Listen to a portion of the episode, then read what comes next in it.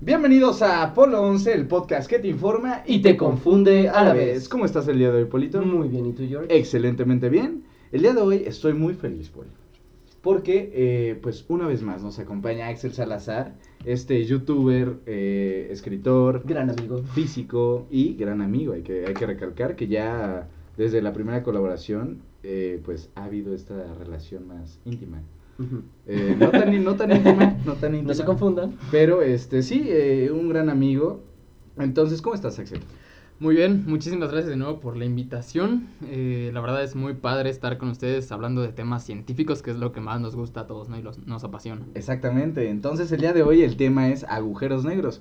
Es esta parte de la ciencia que hoy en día, pues está el hype, ¿no? Desde el 10 de abril que se descubrió esta foto del, agu- del primer agujero negro que ve la raza humana, eh, pues se compartió esa foto por todos lados, hubo memes, hubo todo, entonces se armó el hype de, de los agujeros negros. Pero previa estuvo, había millones, bueno, no millones de años, pero sí unos cientos de esta información de qué De son que los ya se agujeros sabía, negros. ¿no? Y yo creo que también es un tema muy interesante porque la mayoría de las personas lo saben, pero no todo mundo lo entiende, ¿no? O sea, no saben qué son tal cual, o sea, dicen agujeros negros, pero nada más, ¿no? Todos los No saben conocemos cómo por, funcionan, ¿no? por pues, todas las películas que, que tienen estos temas, como Interestelar. Gran como película. Otra película de, de agujeros negros que no me viene a la mente en ese momento. Pero bueno, vamos a empezar, vamos a dar mucha información. Este sí es un podcast totalmente científico, con un toque de comedia. Porque nos vamos a estar riendo en todo el podcast. Entonces, ¿comencemos? Comencemos. ¿Comencemos? Comencemos. Pues comencemos.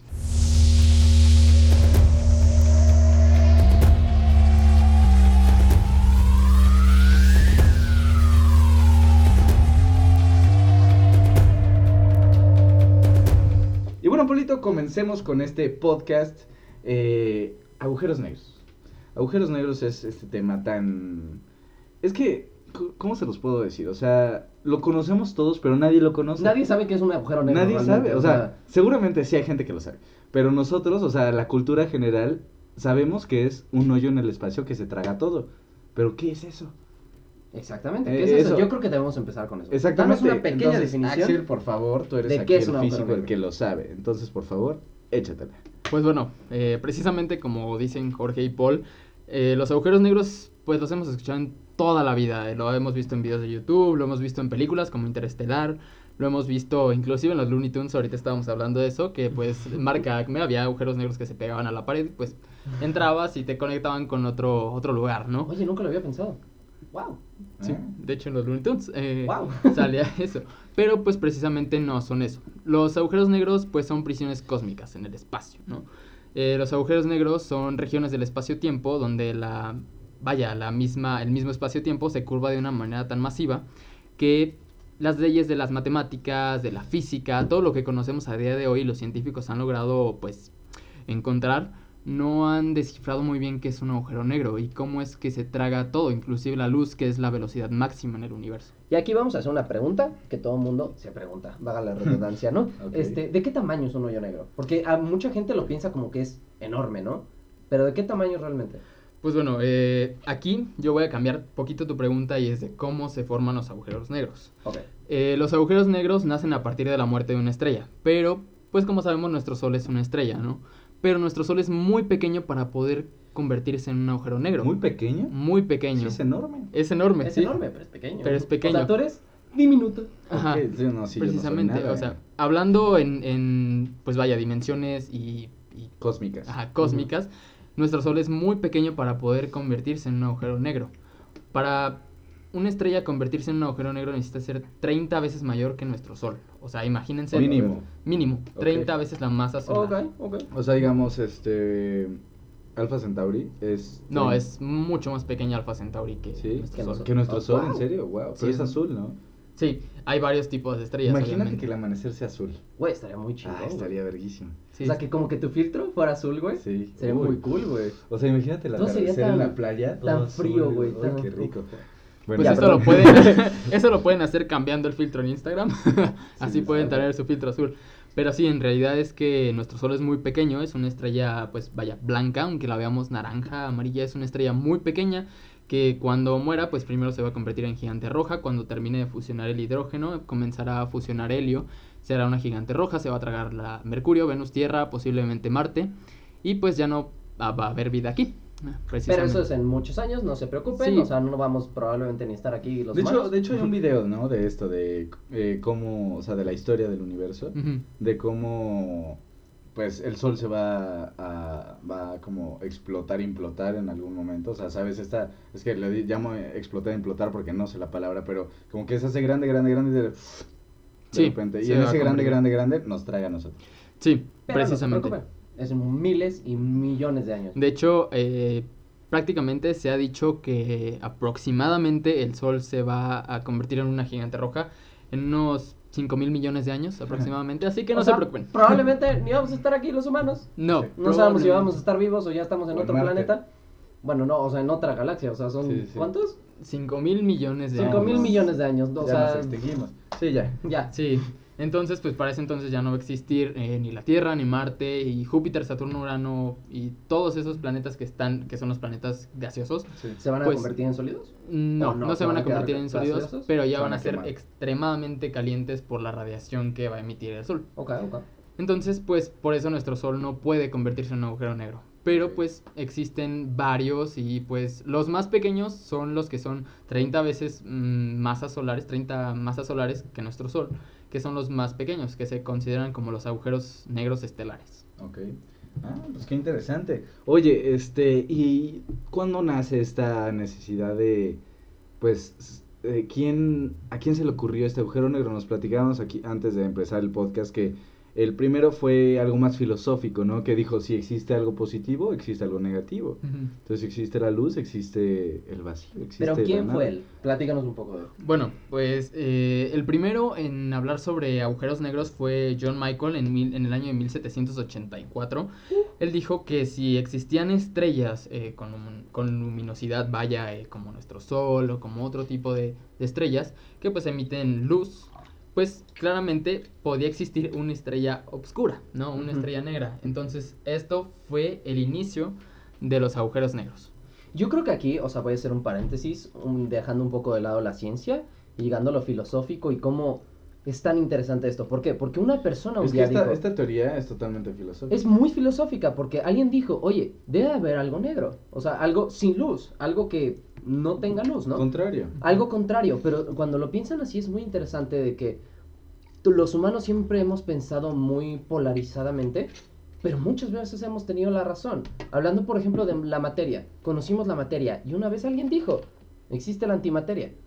Y era algo completamente filosófico. Y hoy en día sabemos que sí existe una antimateria, que existe un antiátomo, para que me entiendan. Y puedes comprar antimateria. Precisamente, es el material más caro en el planeta.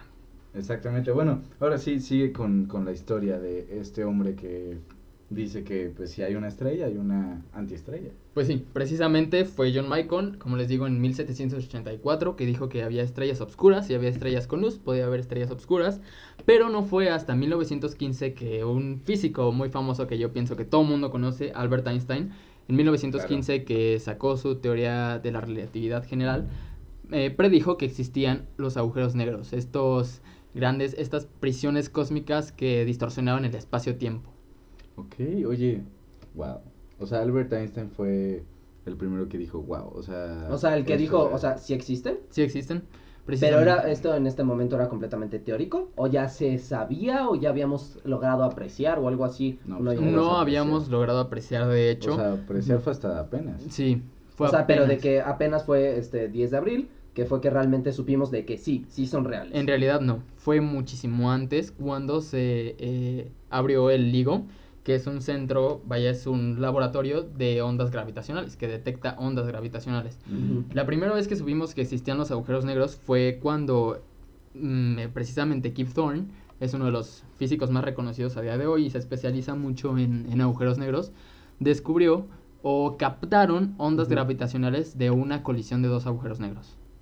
Wow. O sea, esa fue como la primera comprobación que tuvimos de, ok, estos fueron dos hoyos negros. Sí, De hecho, yo alguna vez, no sé, te lo quiero preguntar a ti, pero en internet vi un video donde no se captaba tal cual el hoyo negro, porque pues es negro, ¿no? O sea, no lo vas a ver. Pero que alrededor de esto, este lugar, o sea, que se suponía que estaba el hoyo negro, se veía como estaba tragando planetas y estaban como jalando un montón de planetas y estrellas. ¿Eso es real? Sí, sí es 100% Seguro la real. imagen no es real. No, obviamente no. La O imagen sea, no es probablemente real. la que vi no. Pero Ah, ¿es real de que se haya captado como, por ejemplo, estrellas o, o planetas se estaban orbitando alrededor de un hoyo negro? Sí, y esto es debido a que los agujeros negros, por ejemplo, aquí voy a pasar al- a, los tipos de agujeros negros. Existen, como les comentaba anteriormente, eh, los agujeros negros estelares, los agujeros negros de tamaño intermedio, de masa intermedia, y los agujeros negros supermasivos, que son los que están en los centros de las galaxias. Todos los, los centros de las galaxias, como la nuestra, la Vía Láctea, tiene un agujero negro supermasivo. El de nuestra galaxia se llama Sagitario A. O sea, por eso se ve como una espiral. O sea, Por por, eso- eso, todo se junta alrededor de Todo él, se ¿no? junta, o Porque sea- es súper masivo. O sea, Ah, es como sí. el O sea- sol de nuestra galaxia. Ajá, precisamente. O sea, lo que ponle tú, o sea, hablando justamente de esta comparación, este hoyo negro, ¿a cuántos soles se podría comparar? O sea, ¿cuántas Uh. masas de cuántos soles? La verdad, no tengo la cifra O exacta. sea, no es uno pequeño. Pero a ver, digamos, si te la vuelas y te aproximas. En estos tres que dices. Pues mira, eh, aquí, como estamos hablando de los agujeros negros supermasivos, ¿sí? los agujeros negros de las galaxias llegan a tener decenas de miles de millones de masas solares. O sea, ¡Hala! de nuestros soles. De nuestros soles. Decenas de miles de millones. De nuestros soles. Uh, ay, me acabo de sentir Y el más minuto. cercano que tenemos es este, ¿no? Es este, El- que está a 100.000 años luz. ¿Y el que se captó cuál fue? El ¿El que de se captó. centro? No, no, no. De hecho, se trataba de hacer eso, el EHT, el Event Horizon Telescope, que es un. Vaya, es. Es un. ¿Cómo se dice? El primo del Hubble. No, Pero no es el primo de. Hubble, es más bien una colaboración, perdón, de Ah. varios telescopios alrededor del mundo. Ok. que hicieron, pues apuntaron hacia el centro de la galaxia de Messier 87, que está ubicada en la constelación de Virgo a 55 millones de años luz. O sea, nuestra galaxia, ¿cómo se llama? Vía Láctea. Vía Láctea, sí. Vía Láctea, sí. No tiene un nombre, un Eh, número. No, No, no, no. no, es el Vía Láctea. Milky Way o Vía Láctea, güey. Ajá. Milky Way, ok. Ah, Sí. Y ya las que están más lejanas, pues sí les ponen nombre de Messier, objetos Messier. Ujú. Wow, oye, yo no sabía eso. O sea, lo que mantiene unida nuestra galaxia es un agujero negro. Wow. Así es. O sea, algo tan destructivo nos mantiene con vida. Básicamente, Sí. ¿no? Porque Sí, sí, si sí. no existiera este hoyo negro, pues realmente no se habrían creado ningún Estaríamos sistema solar, ¿no? estaríamos O sea, la materia se habría ido. Oye, y aquí, o- oye, qué pregunta tan interesante. En- después del Big Bang, que es la teoría más aceptada de la creación del universo, si quieren escuchar más teorías, hay un podcast sobre eso, lo pueden ir a checar. Exactamente. Pero la más aceptada es esta del Big Bang. ¿En qué momento se crea? Primero se crea el hoyo negro y después jaló toda la materia que ya existía, en ese- o sea, después de la explosión jaló toda la materia. O sea, no, no, según yo, por lo que ha explicado Axel, comprendo que se creó el universo y creó una, o sea, estas este- estrellas súper grandes, cuando envejecen, así como, y se convierten en un agujero negro. Ajá. Y este supermasivo se creó y después se creó la galaxia. O sea, maybe los planetas están flotando por ahí y él los unió y por eso es como una espiral, porque realmente es lo que se está tragando. O sea, en algún momento eso nos va a tragar. Eh, sí y no. O sea, es como el equilibrio perfecto que existe actualmente en nuestro Sí, sí, sí. sistema solar de entre la luna y Pero- el planeta pero, o el planeta ¿Por y qué el sol. sí y ¿no? no? Como les digo, eh, nuestro Sol, como comentaba previamente, tiene cierto límite de vida. Dentro de 5 mil millones de años, cuando nuestro Sol muere y se convierte en una enana blanca, debido a que ya no va a tener suficiente fuerza de atracción, vaya, gravitatoria, va a salir despedido por el espacio. O sea, porque ya no va a tener suficiente gravedad, atracción gravitatoria para estar dentro de, De la, del campo que tiene. el del campo que tiene, porque nosotros estamos en los extremos de, de la galaxia, estamos en el brazo de Orión.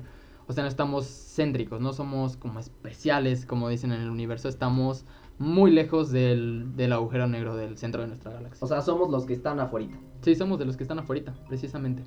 Perfecto. Y, o sea, y en este punto, o sea, ya estamos hablando como de los hoyos negros y de cómo hay uno en el centro. Si se creara uno en nuestra galaxia, ¿qué pasaría? De hecho, hay muchos. En nuestra galaxia hay muchísimos. Porque, como les dije, nuestra estrella es muy pequeña, pero nuestra galaxia tiene aproximadamente 200 mil millones de estrellas. Ajá. Hay unas que son más grandes que nuestro Sol, obviamente, entonces pues estas se convierten en estrellas de neutrones y algunas pues colapsan y se convierten en agujeros negros. Así que hay, puede haber millones de agujeros negros en nuestra galaxia, pero están extremadamente lejos de nosotros.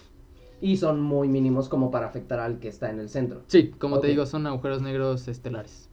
Ok, qué interesante. Este, Stephen Hawking, eh, pues sabemos que una gran parte de su vida la dedicó hacia este estudio de los agujeros negros, seguramente con este Thorin, que supuestamente, bueno, eran colegas, ¿no? Eh, lo estudiaron, de hecho me contabas sobre una apuesta que hicieron. Sí, de hecho hicieron una apuesta sobre el radio de Schwarzschild. Eh, el radio de Schwarzschild pues prácticamente habla sobre la velocidad de escape y pues cómo una estrella se comprime a cierta masa y se le conoce como el radio de Schwarzschild, que son varios agujeros negros que, que conocemos. y pues aparte, este, Stephen Hawking hizo sus, sus estudios sobre los agujeros negros y él reveló o sacó la primera ecuación que unifica la relatividad con la mecánica cuántica. Estamos hablando de que él sacó la ecuación de la radiación de Hawking y es la radiación que emiten los agujeros negros y que conocemos como los discos de acreción. Ok, Ok. y ahora este, te quiero hacer preguntas más actuales, más, eh, ¿qué pasa con esta imagen del agujero negro que tenemos el 10 de abril de este año? ¿Qué, qué pasó? O Yo sea, aquí, eh, quiero- este, el- este agujero negro era el que está al centro de nuestra galaxia, ¿qué agujero negro es? Eh, ¿De qué tamaño es? ¿Se ve muy pequeño? ¿Es la imagen realista? Son muchas preguntas. Ujú. ¿Qué puedes decir sobre esta nueva imagen del agujero negro? Pues bueno, como les comentaba antes, es que este agujero negro está en el centro de las galaxias. Y los agujeros supermasivos de los centros de las galaxias, como les digo, llegan a tener decenas de miles de millones de masas solares. Que ahorita, como les dije, fue así como de wow, ¿no? O sea, están enormes.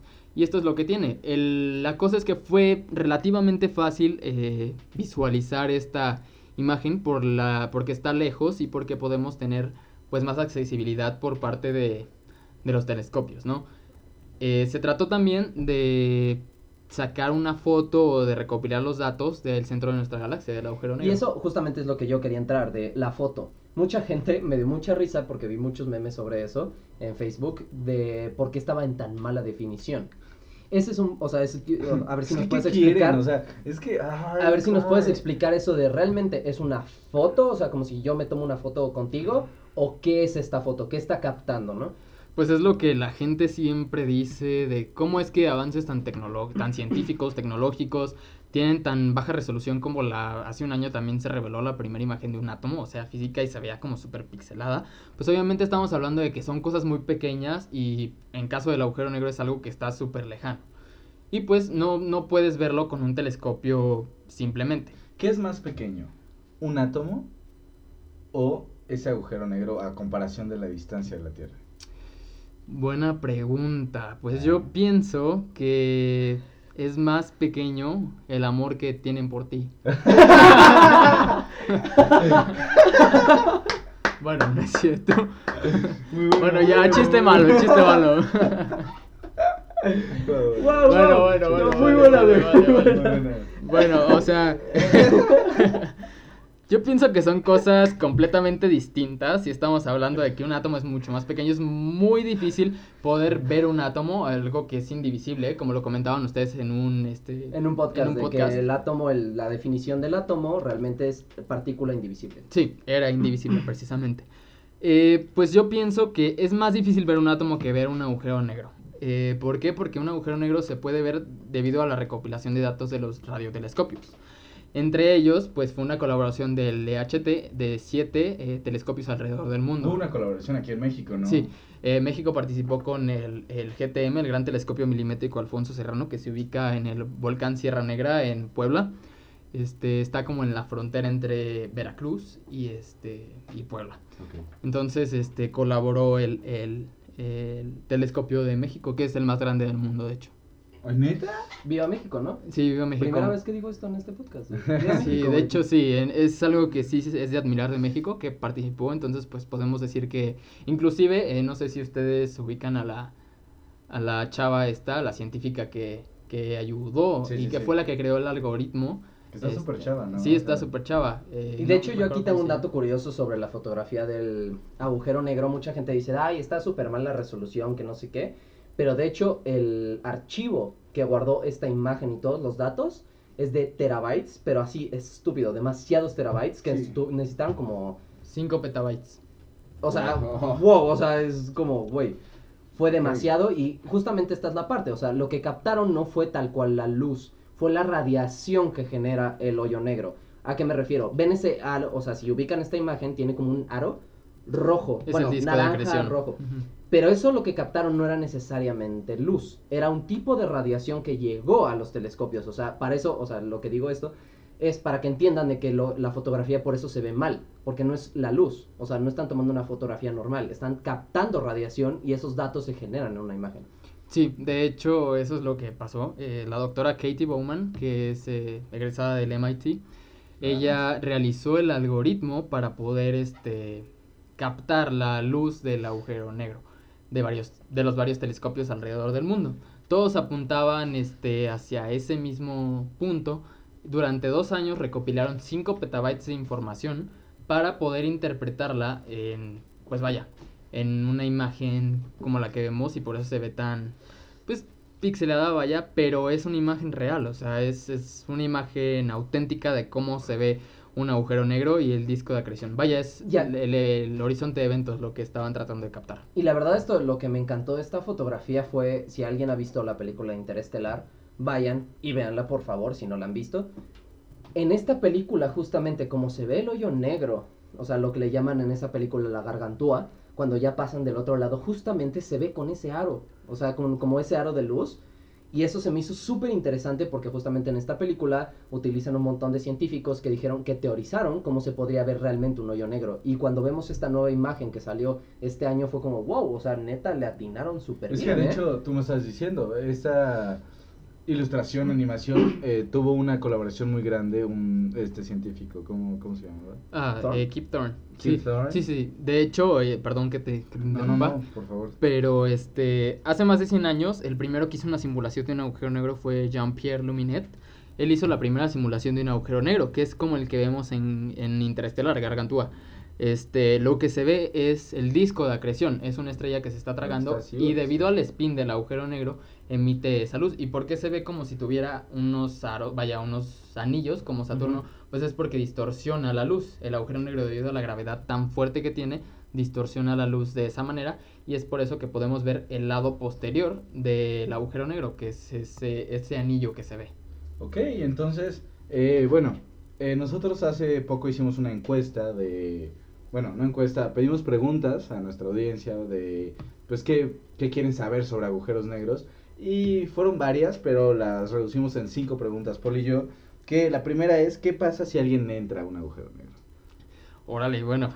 De hecho, esto lo estábamos comentando hace unos días cuando grabamos precisamente el video que pueden ver en mi canal de viajes en el tiempo que hicimos, eh, para que vayan a verlo, estuvo muy padre. Estábamos hablando precisamente de esto. ¿Qué pasa si un astronauta entrara en un agujero negro? Pues bueno, imaginemos que tenemos dos observadores, ¿no? Imagínense que Paul va a entrar y Jorge está viendo desde afuera en su nave, ¿no? Resulta que cuando Paul trate de entrar eh, al agujero negro, cuando cruce el horizonte de sucesos, que es el punto de no retorno donde la luz ya no puede escapar, este, Jorge en su nave va a empezar a ver cómo se queda quieto. O sea, va a empezar a ver cómo se queda parado, va a ver estático, así como ustedes ahorita que están escuchando el podcast no se están viendo eh, al lado en su buró, tienen una lámpara o lo que sea, una botella, pues la ven estática. De repente Jorge va a empezar a ver cómo Paul se va, va a desaparecer. Pum. Ajá, de repente, ¡pum!, va a desaparecer. Esto es debido a la gravedad tan fuerte que tiene. Pero, ¿cómo la va a estar pasando Paul? Pues Paul la va a estar pasando muy mal. ¿Por qué? Porque, como sabemos, la gravedad hace un desfase temporal muy cañón. Y pues para nosotros lo que va a pasar es que debido a la atracción gravitatoria tan fuerte que tiene un agujero negro, o sea, el tirón gravitatorio, Sabes que esto lo hemos dicho este, en varios podcasts. eh, la masa tiene mucho que ver con el tiempo. Está muy acompañada de Sí. cómo pasa el tiempo a la masa que tiene el planeta. Sí. Entonces, este, fuera de la masa, aún pues tiene este sentido gravitatorio, digamos, la estación espacial. Pasa el tiempo más lento en la estación espacial. Entonces, ¿qué pasaría en un agujero negro? Pasaría el, el tiempo más lento. rápido. No, en ¿Más realidad lento? pasa muchísimo más lento para ti como observador que para la persona que está adentro. Por o eso, que o va sea, O sea, el que está adentro lo ves Ah, súper rápido, dentro, ¿no? sí, lo va a ver súper rápido. Por la masa que Por la masa.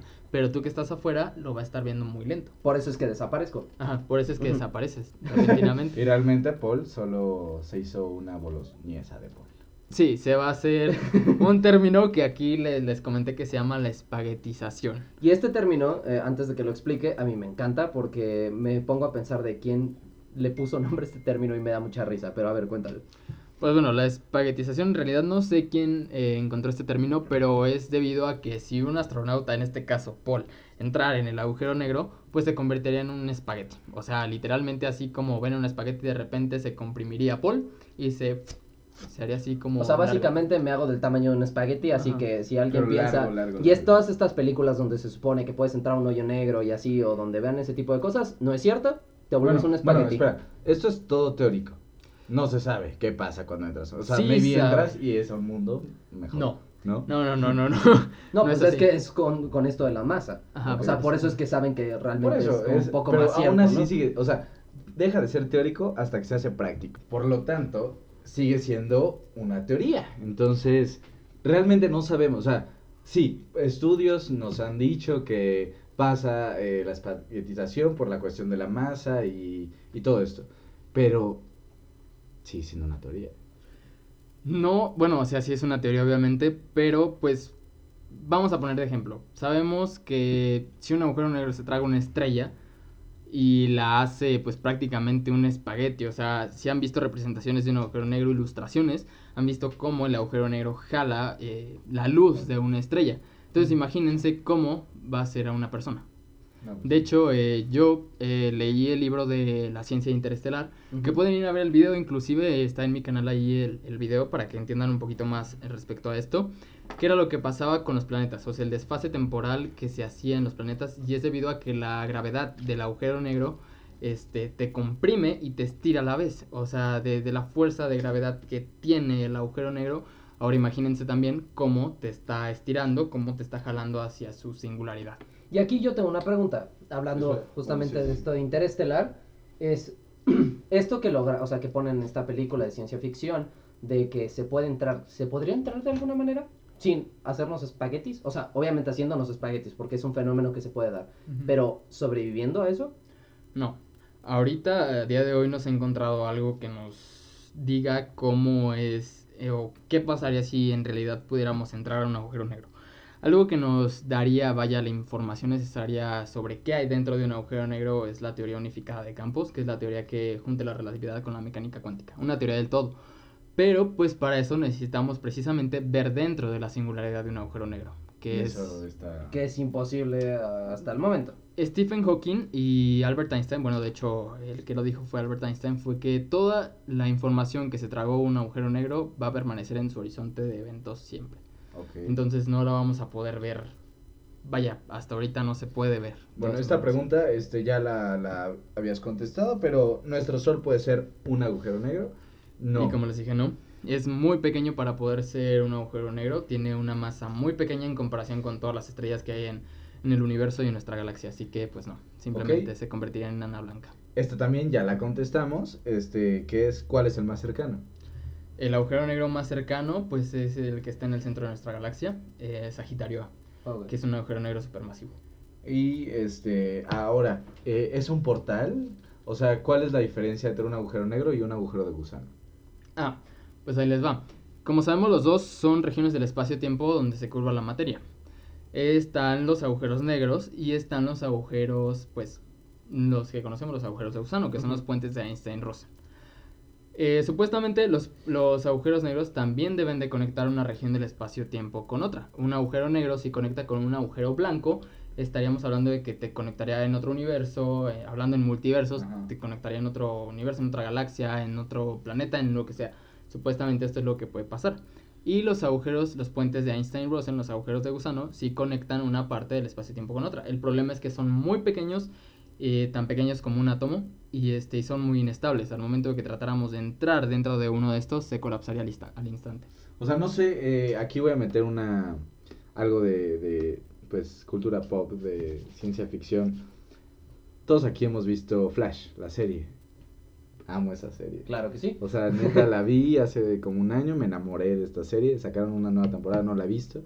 Pero Flash corre, corre demasiado, este, tienen ahí como un, pues podría ser algo muy parecido a un ¿Colisionador? colisionador de partículas, corre alrededor hasta que genera una, un agujero de gusano, que lleva a la misma, al mismo universo a otro tiempo. Entonces esto podría llegar a ser real. Es que tiene que ver con un agujero negro. ¿Se puede generar un agujero negro de la nada? Sí, bueno, de la nada no. O sea, sí es con velocidades. De hecho, inclusive en el LHC en, en Ginebra, en Suiza, eh, se crean agujeros negros constantemente cuando se colisionan partículas. Pero estos agujeros negros son tan pequeños que y no tienen tanta materia alrededor que puedan agarrar que pues se desvanecen en O sea, como lo de que decías, ¿no? microsegundos. Que son muy inestables porque son muy pequeños. Ajá. ¿Cuestión de qué? ¿De minutos, segundos? de microsegundos, de nanosegundos, o, O sea, sea, se- es de- fun- sí. Oye, aquí Oh, yo, ok. este, alguna vez leyendo sobre Stephen Hawking, él estaba con una teoría de que Hawking. sus... Hawking. Hawking, sí, Ese- perdón. yo creo que eso también entra en, en esto del efecto Mandela. O sea, ¿es Hopkins, Hopkins o Hopkins? Es Hawking, Stephen Hawking. Hawkins. Hawking, sí. Bueno, Pero es que eh, es esa. Hay, hay mucha gente que le llama Stephen Hawking. probablemente es solo mala pronunciación, pero... es como Juan Gabriel y Juan Graviel, ¿no? O sea, yo digo que hay mucha gente que le dice así, ¿no? Pero, o sea, lo que yo te iba a preguntar es que Stephen Hawking, este, lo que decía es que se suponía que los hoyos negros eran como una parte que generan mucha masa entre los multiversos y es lo que te llevaba. ¿Esto es posible? O sea, de que sí haya, o sea, era solo una teorización, pero ¿qué decía sobre los multiversos? Eh, pues sí, precisamente sí es posible que un agujero negro conecte con otra parte o otro universo. Y es lo que tendría el final de la singularidad, conectaría con un agujero blanco, que son pues similares a los puentes de ¿Y Einstein. qué Russell. saldría por ahí? O sea, si existe uno o un agujero. Saldría como materia así de... ¡pup! Sí, O se volvería ya a no ser como. O sea, ¿se reintegraría o se quedaría como hecha espagueti? pues probablemente ya no existiría. Así como las teorías las tenemos a día de hoy, no se podría. O sea, como les digo, es como la teoría esta de que podemos viajar a la velocidad de la luz. Si quisiéramos viajar a la velocidad de la luz, tendríamos que convertirnos en curvar- partículas. O curvar el espacio. Ajá. Eso sí, yo me lo sé. Es matemáticamente posible viajar por un hoyo negro, pero es físicamente imposible. No hay forma en la que algo que vuelva a salir en ningún lado. O sea, pero, Precisamente. se puede. pero matemáticamente, no, no es lo mismo. O sea, matemáticamente se puede, pero físicamente no. Ajá, exactamente. Ah, ok. Aquí tenemos, tenemos a alguien, seguramente lo escucharon. Alex, ¿cómo estás? Bien, gracias. Qué bueno. Este, otra pregunta. Eh, bueno, eh, aquí alguien puso, solamente puso, la materia no se crea ni se destruye, solo se transforma. Eso me llamó mucho la atención, lo pusieron dos, tres personas. Eh, ok, yo supongo que se refieren a que si se traga la materia y la hace nada, entonces la está destruyendo o la transforma o crece cada vez que se traga algo. O sea, ¿qué pasa cuando se traga algo? Pues ¿Cuál bueno, es la reacción que tiene? O sea, con esta base de que la materia no se crea ni se destruye. O sea, se ¿qué pasa con esta materia que entra al hoyo negro? Uf, qué pregunta tan condensa. difícil. Sí, sí, sí. está- Solo se condensa más allá del el horizonte. Pero sigue existiendo. sí, claro que sigue existiendo. ¿Pero a dónde va? condensa Ese es el punto. Ajá, adentro. Es que eso es lo que no se sabe, o sea, no sabemos a dónde va esa, esa, esa materia precisamente, no sabemos a dónde, dónde va a parar, por ejemplo, una estrella que se está tragando un agujero negro, pues no sabes a dónde, dónde va a parar esa, esa materia. De hecho, inclusive, eh, Albert Einstein conocen esta famosísima ecuación es igual a mc al cuadrado, donde indica que es igual a m, eh, energía es igual a materia.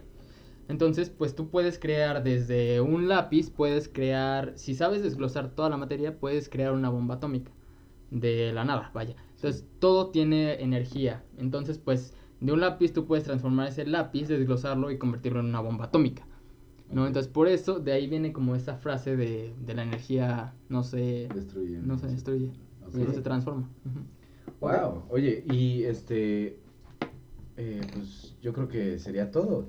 Ahorita no te surge una pregunta, Paul, Alex, no sé, ¿al- alguna pregunta para, para Axel. Eh, Eh, ¿no? no sé. eh, eh, ¿Sabías tiene que a los hoyos negros se les dice como el reverso de la creación? Ah. Porque en su interior Einstein predijo que el tiempo se destruye. El tiempo se destruye Es lo que es. dentro de los agujeros negros. Entonces la gente le empezaba en la cultura pop, por supuesto, ningún científico respetado le dice así, que es el reverso de la creación. De hecho, yo les voy a decir algo. Y es que Einstein creía en la teoría de un universo cíclico. O sea, un universo que nace a partir de un, de un Big Bang, eh, muere a través, eh, bueno, se colapsa el universo y nace instantáneamente otro Big Bang. Esto debido a que, de hecho, eh, ahorita que están escuchando el podcast, ya voy a tener arriba mi video de Time Lapse of the Future, un, vaya, un, Sí, sí, sí. un time lapse La del reacción, futuro, güey. ajá, la reacción de un time lapse. eh, De este video que dijimos hace, Sí, hace rato. sí, sí, sí, precisamente. De ese video, este, al final lo único que va a quedar es los agujeros negros. Y probablemente todos los, ese último agujero supermasivo que quede va a tragarse toda la materia que queda y en dado punto se va a convertir en un punto igual de altísima densi- densidad que va a estallar. de Pero aquí mi pregunta materia. es, si es el universo es infinito, ¿cómo te tragas algo infinito? Es que eh, yo eh, eh, vuelvo, vuelvo a este concepto de... O sea, ¿cómo ver, te puedes tragar una- algo infinito, Nuestra mente es finita, por lo tanto no, no podemos eh, comprender algo infinito con una mente finita. Además, Pero, o sea, decir ok. que el universo es infinito porque todavía se sigue expandiendo. Lo que dice la teoría es No, que pero es que ese es el punto se va a dejar de expandir, que es lo que No, pero el punto de la decía. expansión es que sí dice que nos estamos expandiendo constantemente, pero es el infinito expandiéndose. No es que sea algo finito que se está expandiendo cada vez más. El punto es que es algo infinito que se está expandiendo constantemente y por eso es que nosotros nos estamos alejando de otras galaxias y por eso vamos a dejar de ver estrellas en millones de años, o sea, en miles de millones de años. De hecho, ahorita mismo muchas de las galaxias que vemos ya se ven más tenues y todo esto porque debido a precisamente que el universo se está expandiendo a una velocidad altamente grande. Y aquí, por ejemplo, voy a hacer un, paréntesis igual eh, en base a esto de que no sé qué tenga de cierto, pero muchas de las, muchas de las personas, mamás, tíos, los- lo que sea, han escuchado la frase seguramente de que el tiempo está pasando más rápido. No sé qué tenga que ver con esto de que el universo se está expandiendo a una velocidad eh, tan rápida, pero en parte, si tú te pones a, a, pues pensar un poco en esto de que el universo se está expandiendo y a la vez el tiempo está transcurriendo muchísimo más rápido, que el tiempo no es una ilusión, en realidad el tiempo está ahí, el tiempo existe y es porque Albert Einstein, como lo dijo, el espacio y el tiempo son lo mismo. Sí. Entonces el tiempo está ahí como una dimensión, como la cuarta dimensión, y pues es por eso que, que sí existe. Entonces, pues quién sabe en qué punto eh, se pueda convertir todo lo que conocemos en otro universo, pueda colapsarse como una estrella y convertirse en un agujero negro y de repente, ¡pum!, Wow. estallar y... ¿Qué, qué, qué cosa? Los agujeros negros me maltripean, es algo que no logro entender al 100% y no creo que, o sea, la ciencia lo entienda en los próximos años, pero eso espero.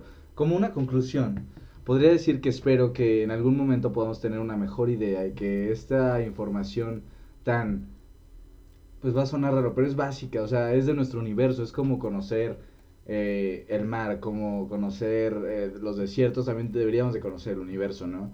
Conocemos más del universo que de nuestro planeta, entonces eh, yo creo que en algún momento eh, le deseo a nuestras generaciones futuras que puedan llegar más allá, que este estudio de los agujeros negros es algo muy interesante, que no sé en qué momento lo podamos usar a nuestro beneficio o a nuestro, o no sé, no, no sé a qué pueda llegar el, el saber cómo funciona un agujero negro, cómo se crea, o sea, ya sabemos cómo se crea, pero cómo, qué, qué le sirve al humano tener esta, este conocimiento. Pues hay una frase que por ahí un físico que estimo mucho dice y es que échenle coco al estudio porque alguno de ustedes que esté escuchando este podcast o de las personas que ven mis videos o que ven otros videos de, de otros divulgadores pueden ser los próximos Albert Einstein. Si Exacto. ustedes, o sea, cualquiera de que nos esté escuchando de esta generación puede llegar a encontrar este una teoría, no precisamente la teoría del todo, porque sinceramente sí es muy difícil, yo pienso que hemos estado buscando, como mencionamos en nuestro, en el video que, que grabamos, que pueden ir a verlo igual, este, siempre es como cambiar la pregunta, ¿no? De, de, de lo que estamos haciendo ahorita, cambiar la pregunta. Y aquí, este, Alex, hace rato nos, nos comentaba precisamente de que la física igual es muy tardada en darnos una teoría o darnos un estudio, o sea, tardan 100 años en darnos una teoría nueva. ¿Por qué? Porque la física en realidad nunca se acaba. Cuando salió el modelo estándar de partículas, este, lo que pasó es que pensaron que ya no había más física. O sea, se truncó, mucha gente dejó de estudiar física precisamente por esto, porque pensaron que ya no había más que estudiar. Y después salió la, bueno, salió la mecánica cuántica, salió más cosas allá, y la teoría de, de cuerdas, que es una teoría que todavía siguen ahí investigando, pero que no han logrado descifrar. Entonces, yo pienso que la física jamás se va a acabar. O sea, es algo que sigue y va a seguir revolucionando constantemente, igual hasta el fin del tiempo, de los tiempos de la Sí, humanidad. claro, qué, qué, qué apasionante es la física. Y yo creo que mi conclusión de aquí sería, yo creo que lo que estaba diciendo Axel, que es esta parte de, realmente, si es una pasión para ustedes o les interesa mucho este tema, estudienlo y si tienen la capacidad ahorita, o sea, ya están saliendo de la preparatoria realmente lo quieren hacer, háganlo. O sea, ustedes pueden ser los que nos pueden ayudar a descubrir a- desde cómo ir a la velocidad de la luz o entender un hoyo negro o entender viajes en el tiempo. Realmente los motivo mucho a que si es algo que les gusta mucho y es su pasión, vayan y lo hagan y no importa, entiendan, la ciencia es para todos. La ciencia no es para alguien que tiene una bata y está en un laboratorio. Es para todos y todos los podemos aplicar. Entonces siempre, si es su pasión, vayan y busquen esta parte, porque pueden ser los próximos Albert Einstein. Exactamente, entonces yo creo que ya no hay nada más que decir. Eh, nos pueden seguir en nuestras redes sociales. Mi, eh, nuestro Instagram es apolo11.fm. Igual tenemos una página de Facebook con el mismo nombre, apolo11.fm. Apolo con una L, 11 con número, punto FM. ¿Tus redes sociales? Eh, arroba Axel con doble XSV. Y mi página de Facebook y la partícula SV. Y igual mi canal de YouTube y la partícula SV. Exactamente, váyanlo a ver. Eh, como ya les decía en, en la entrevista que le, dimos en el Talks de Axel Salazar, eh, pues es algo muy interesante. Es, es ciencia concreta, es ciencia con, con datos duros. Entonces, les recomiendo mucho que se pasen por su canal. Y bueno, yo creo, ahora sí, no hay nada más que decir. Mi nombre es Jorge Roldán. Mi nombre es Polo Noche. Y Axel Salazar. Y esto es Apolo 11.